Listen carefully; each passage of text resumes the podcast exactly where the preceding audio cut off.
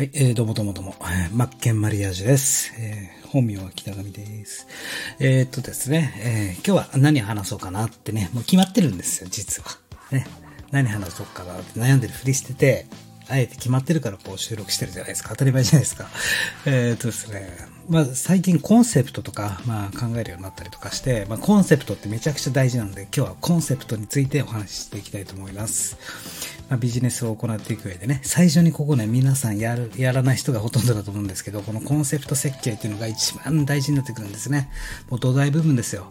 まあ、ターゲット、前回お伝えしたペルソナ決めてとか、誰に何を、なぜ、どのようにって、こういうことを固めていくことが必要なんですけども、なぜそれが必要かというと、まあ、僕たち商品販売、えー なんだろう、サービス系とか販売する、すなわちオンラインで販売する提供者側としては、ね、お客様をはっきり見える化するという作業が大事で、なぜそれが大事かというと言いますよ。お客様はね、商品を買うことが目的じゃないんですよってことなんですよ。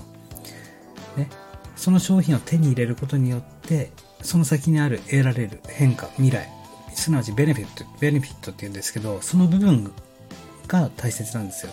商品を買うことが目的ではなく、その商品を手にしたことで得られる未来、これになりたいから商品を購入するんですよ。ここ絶対忘れちゃいけないですね。この流れ、普遍のルールになってるわけですよ。何か商品買いますよね。iPhone とか買おうとするじゃないですか。例えば iPad でも。だけど iPad はもちろん欲しいですよ。欲しいから買うし iPhone が欲しいから買うけども、目的はその先にある iPhone でできることだったりじゃないですか。iPhone 使ってできること、iPad 使ってできること、自分の願いを叶えてくれること、ここが大切だから iPhone 買うんですよ。この、この概念を理解しとかないとダメですよって話なんですよね。まあビジネスの相手はそうなんですけど、これからじゃあ何か仕事とかされてない方、ご自ね、独立企業を考えている方なんかは、じゃあまずターゲットを決めなきゃいけないんです。ターゲットっていうのはですよ、いいですか？ターゲットとペルソナって違うんですからね。せっかくなんで、ちょっとお伝えしたいんですけども、ターゲットっていうのは、例えば30代から40代の女性とかっていうことですよ。もう、なんだろう、大体ってことなんですよ。だけど、それをさらに細分化して、ペルソナ、たった一人の顧客像、理想の顧客像っていうのを決めるんですよ。最初にそれ決めるんですよ。それを決めることによって、その人に対してのメッセージでどんどん足場が固まってくるんですよ。ターゲットがあって、その中のペルソナ。これマジで覚えておいた方がいいと思います。ね。ターゲットもペルソナも一色単にね、考えがちなんですが、ターゲットっていうのはね、まあ、じゃあ10人ですよ。その中の1人を選びなさいってことです。ペルソナを決めるっていうのは。これを最初に決めとかなきゃいけないよっていう話で、で、それと並行してコンセプトっていうのもね、えー、決めていかなきゃいけないんですよ。まあ、僕の場合だったらコンセプトは、まあ、オンライン社会の歩き方っていうのをコンセプトでやってますよね。この通り。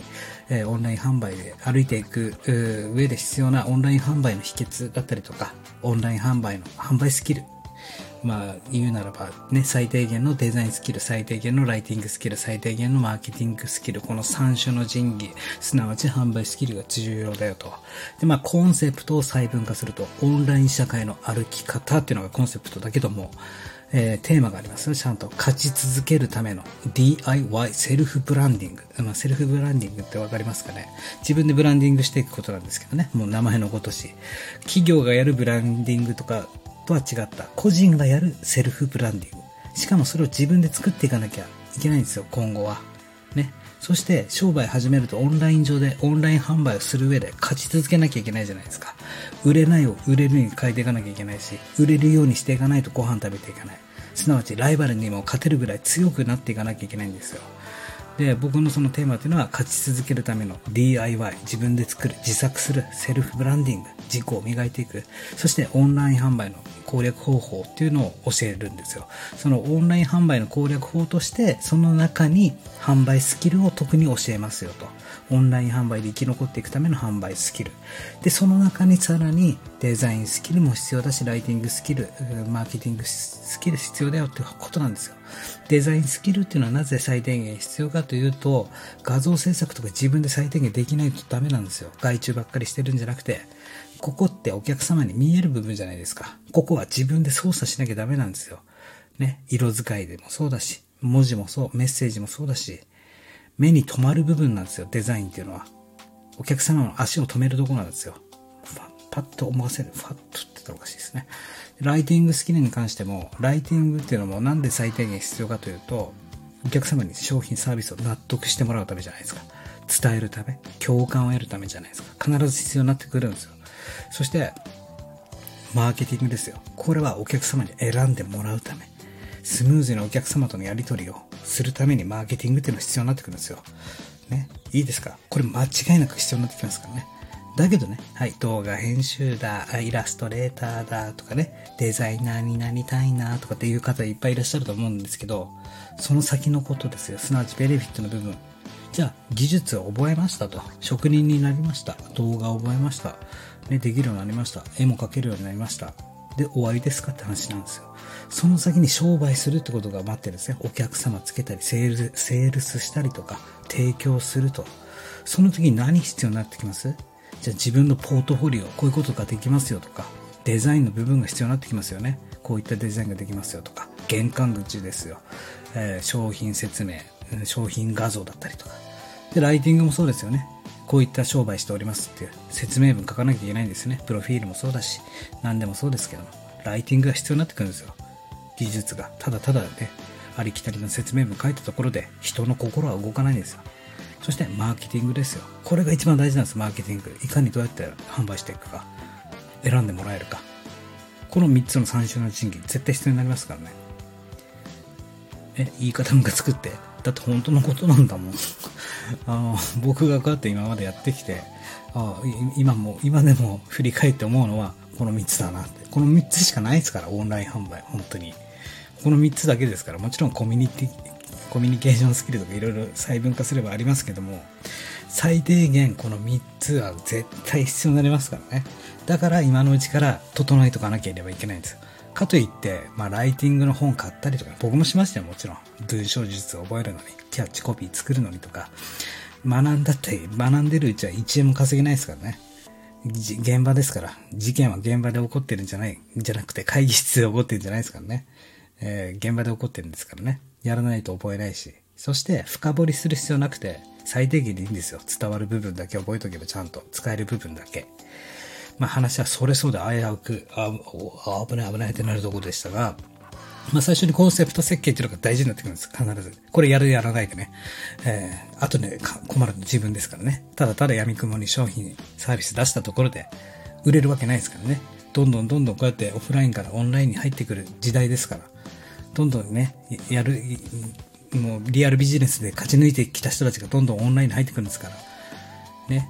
もう先に しっかり覚えとかなきゃいけないよと。でまあ僕はそれを総じてオンライン社会の歩き方、まあ、勝ち続けるための DIY、まあ、個人にコミットした。まあ、えー、まあ、ターゲット、まあ、僕のペルソナとしては、まあ、ターゲット、まずターゲットとしては、まあ、クールな女性ですよね。クールな女性っていうターゲットがあって、で、まあ、僕としては、こう、いろいろこういうオンライン販売の秘訣を教えるにあたり、まあ面白おかしくやりたいんですよ。僕ふざけるの好きだから。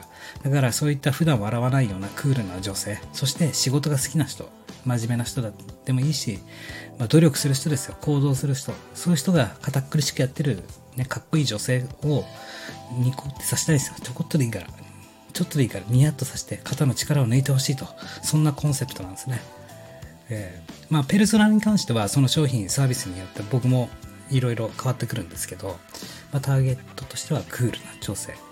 それに対してそういう人たちにオンライン販売の秘訣、えー、販売スキルを伝授していくっていう流れになっていて、じゃあですね、えー、何回も言いますが、僕ユーデフィでね、えーえー、コースオンライン、オンラインコースを展開していくにあたり、で、この3種の神器のデザインスキルとライティングスキルとマーケティングスキルにコミットして伝え、伝えていこうと思っていて、なんだろう、その時に必ず必要になってくることを順序立ててコース展開していこうと思うんですよで。すなわちもうセルフブランディングですよね。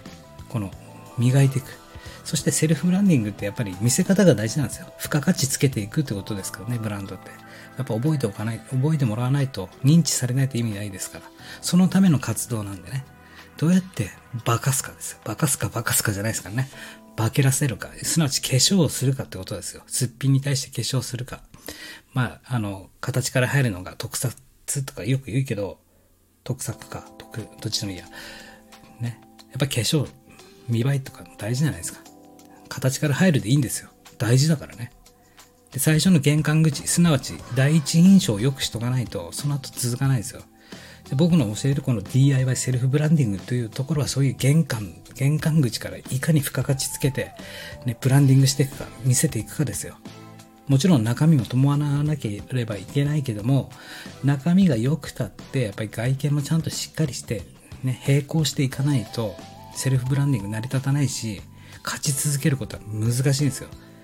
なので僕は例えば、まあ、デザインだったらそのブランディングに必要なね、まあ、ロゴの作り方自分でロゴを作れるのももちろん最初ロゴって作るじゃないですか。必要になってくるんですよ。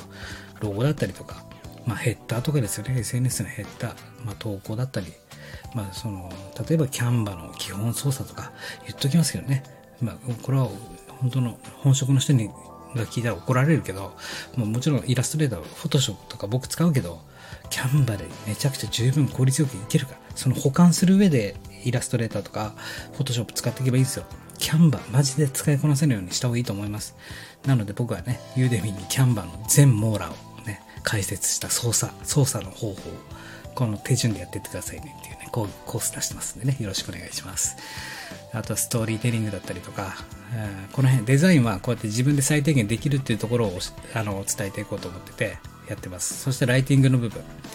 ね、フリーランスに特化したライティングだったり、コピーライティングもそうだし、キャッチコピー。まあ、コピーライティングって一体何かわかわかりますか？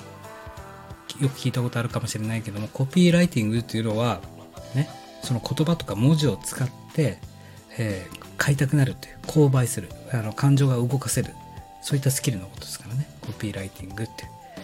購買意欲を駆り立てるということです。で、キャッチコピー。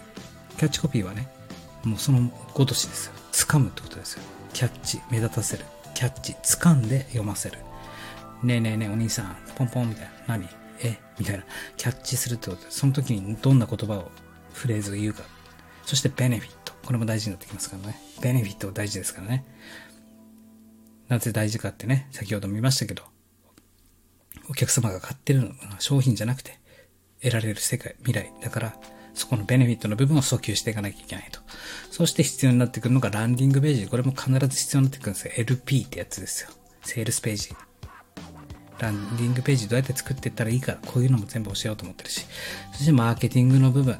戦略的計画。戦略を練っていかないと勝ち続けられることは、まず不可能です。ってことですよ。関係性構築だったりとか、ね、お客様との。まあ、キーワードを操れるようにならなきゃダメだってことですね。キーワードを制するものは勝ち続けられるから。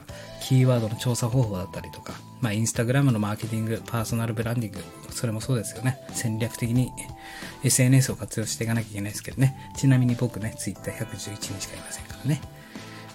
ツイッターはね、えー、もう、使おうと思ってないんです。えー、もちろん使ってきますけどね。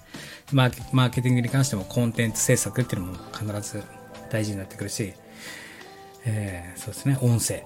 音声でもオーディオブック作ったりもできる、ないとダメだし、管理の面ではまあ、Google スプレッドシート、ドキュメント、スライドとか、マインドマップもマジで使えるようになっておかなきゃダメですからね。あとはタスク管理もそうだし、ね。いろんなツールを使いこなせるからこそ勝てる個人になれるってことです。一人でやっていくし、これからも一人でやっていかなきゃいけないですからね、個人の時代で。もちろんこれが会社立ち上げるとか、従業員雇うって人はね、僕の話聞いても意味ないですからね、勝てる個人になるっていうために僕は今お伝えしてますんでね。勝てる個人とはどういうことかというと、ツールを使いこなす人になるってことです、まずは。ね、ツール格差って言われてるんですからね。この先、ここから先は。そういったまあ最低限必要なスキル、こういうのを全部伝授しようと思って、まあ、オンライン社会の歩き方っていう大きいテーマに対して、勝ち続けるた、勝ち続けるための DIY、セルフブランディング。ね、DIY、すなわち自分で作り上げる、勝つための秘策をね、そのオンライン販売に特化してるよってことです。なので、喋り、気持ちいい そういうことなんですよ。本質を学ぶ。これが大事です。何回も言うけど。テクニックじゃなくてね。本質の部分。何年も何年も変わらないところですよ。本質の普遍のルールっていうところ。そこを知るということがやっぱり大事だし、そうやって勝ち残っていきましょう。ね、必ずやれる。ワンピース、ツーピース、スリーピース、パズルのピースをね、どんどん埋めていきましょうよねっていう。やれないことをやれるようにしていく。喋りすぎかってわかってるって。えー、ということでね、えー、今回は以上となります。マッケンバリアージュ。失礼します。